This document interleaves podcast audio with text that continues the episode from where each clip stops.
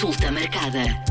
Devo ou não ir à urgência? É o tema desta semana da consulta marcada. Uma conversa com Rui Leitão, da Associação Nacional dos Médicos de Saúde Pública. Olá, Rui. Um, quando é que devemos ou não ir à urgência? Parece uma pergunta básica, mas às vezes não é assim tanto. Eh, realmente é uma pergunta que surge, apesar de tudo, frequentemente. Quando é que eu devo ligar para, para algum lado? Quando é que eu me devo ir consultar o meu médico? Ou quando é que eu me devo dirigir fisicamente a um serviço de urgência. Nos últimos dias temos tido várias notícias sobre, sobre este assunto, de facto, e, um, e realmente nem sempre é, é, fácil decidir como, como ir.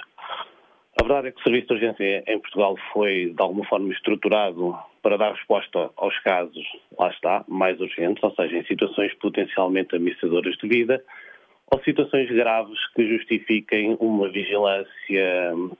ou uma observação clínica uh, atempada e rápida.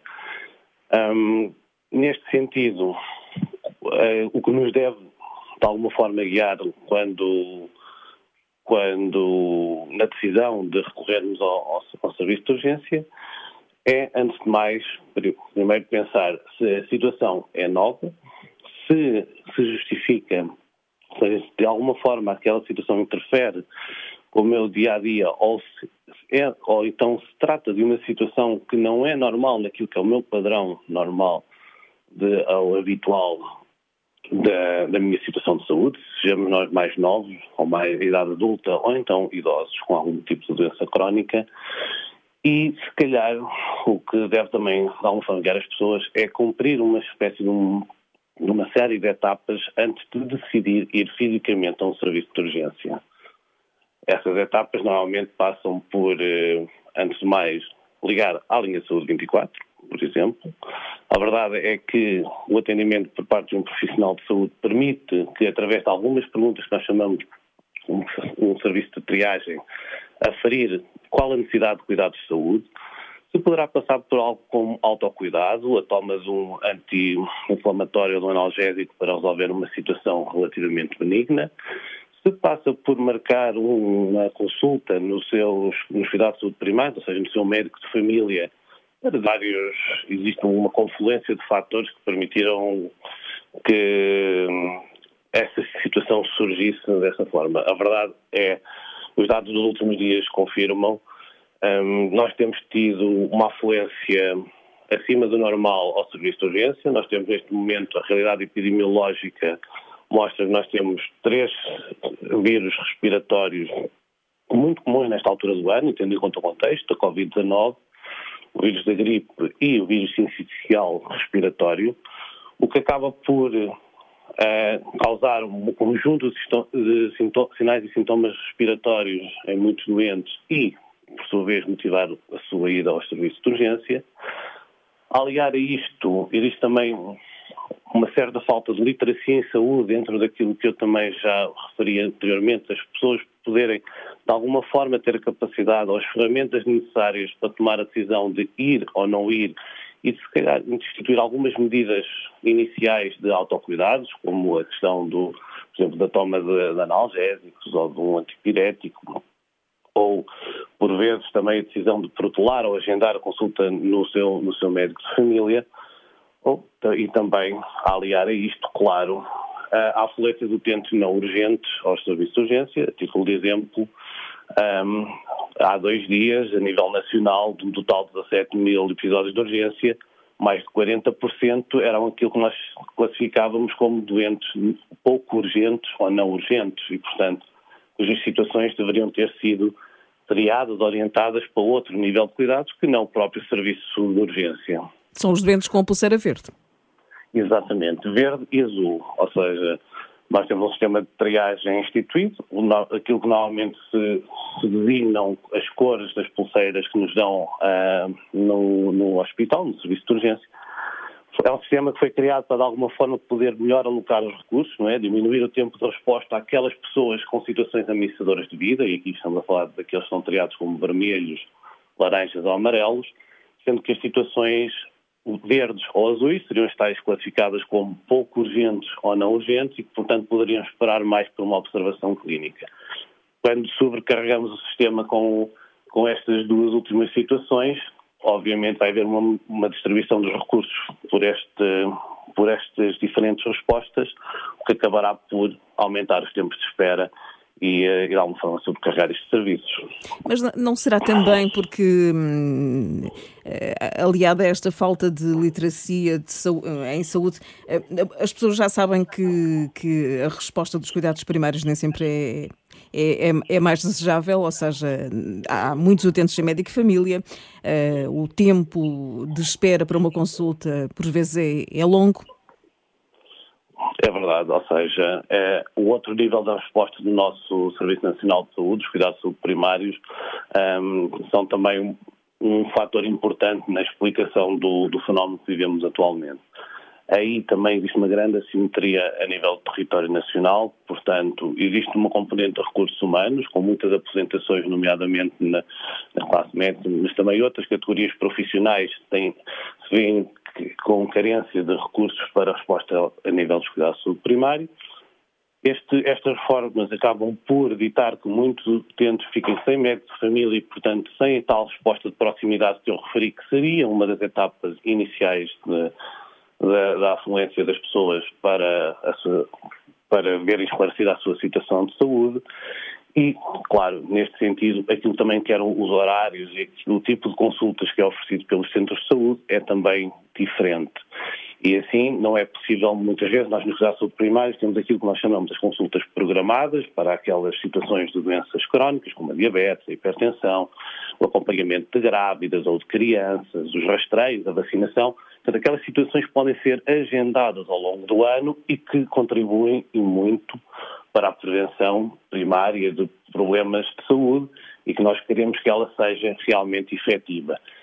Aliada a, esta, a estas consultas programadas, os centros de saúde, as equipas de saúde familiar têm normalmente o que se chama consultas agudos ou consultas abertas, que são as tais que dão resposta a problemas como, como a agudos, portanto, que surgiram num espaço de tempo relativamente curto, que não carecem de uma resposta urgente de um serviço de urgência, mas que ainda assim carecem de uma observação clínica.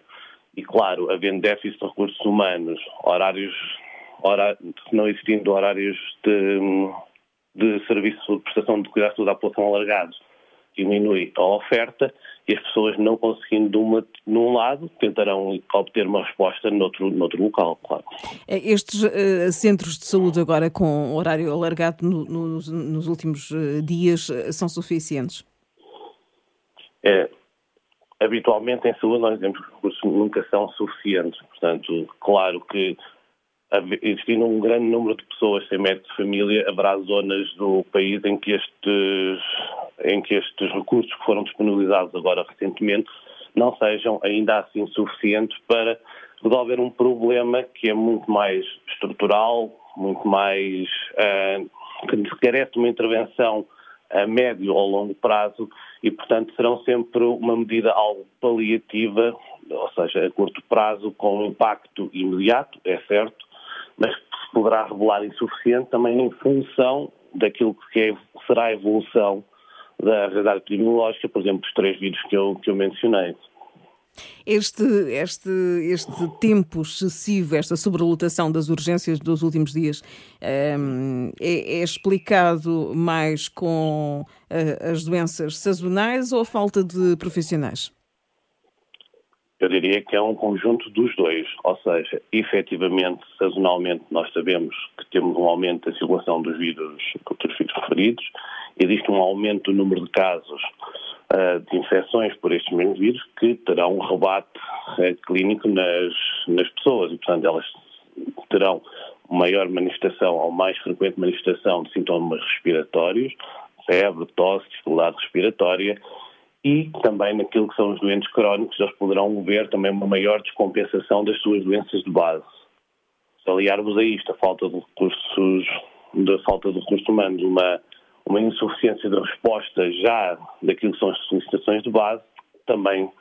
agravará o problema. E, portanto, eu acho que não é possível uh, atribuir a responsabilidade ou a explicação daquilo que se passa atualmente apenas a um destes fatores, mas aos dois em conjunto. Aqui também muito cansaço depois da pandemia. Exatamente, ou seja, os recursos, existe, existiu neste, durante este período um esforço, uma, um esforço adicional por parte dos profissionais de saúde, todas as categorias profissionais. Existe um esforço a decorrer não só a nível dos serviços de urgência, mas também naquilo que tem sido o grande esforço de vacinação a nível nacional, no centro de vacinação com sobrecarga também dos profissionais de saúde. E é certo que aquilo que era uma resposta extraordinária tem-se vindo a perdurar no tempo e, dessa forma, começa a existir uma certa acumulação de algum cansaço, algum burnout, naquilo que uma palavra, uma exaustão por parte destes profissionais uma incapacidade de conseguir ir para além daquilo que já era o limite das suas capacidades e, claro, aí começam a surgir as dificuldades em preencher escalas de serviço, a, dificuldade em captar e fixar profissionais no Serviço Nacional de Saúde e agravar um problema que já era em si eh, grave antes. Não podemos, eh, por isso, dizer que é uma situação normal como em anos anteriores? É sempre um ciclo, esse tipo de resposta é um ciclo ao qual nós nos habituamos frequentemente, aquilo que é uma resposta normal. É certo, existe uma, o facto de existir uma certa um, previsibilidade no fenómeno, ou seja, ele todos os anos surgir, deveria nos alertar para instituirmos as medidas e reforçarmos o, o sistema, ou o Serviço Nacional de Saúde, de forma a poder dar resposta e mitigar a gravidade da mesma. Portanto, é certo que existe uma. Um, estamos habituados a, a este tipo de, de, eventos, mas poderíamos fazer mais para os, os impedir. Uh, Rui, mensagem final, talvez reforçar aqui o que é que as pessoas devem fazer. Portanto, o que é que as pessoas devem fazer no contexto atual? Antes de dirigirem fisicamente a um serviço de urgência por iniciativa própria, a primeira, a primeira coisa que devem fazer é ligar ao SNS 24. O, a verdade, o sistema está capacitado com profissionais que permitem orientar as pessoas naquilo que é a sua situação de saúde, naquilo que é o evento que as despoleta um, a precisar de cuidados de saúde e a partir daí triar a necessidade. Primeiro, em primeiro lugar, para o autocuidado, dar instruções breves de forma a que as próprias pessoas possam prestar os seus cuidados de saúde naquilo que é a sugestão da sua doença, seja doença crónica em alguma descompensação ou uma situação aguda nova.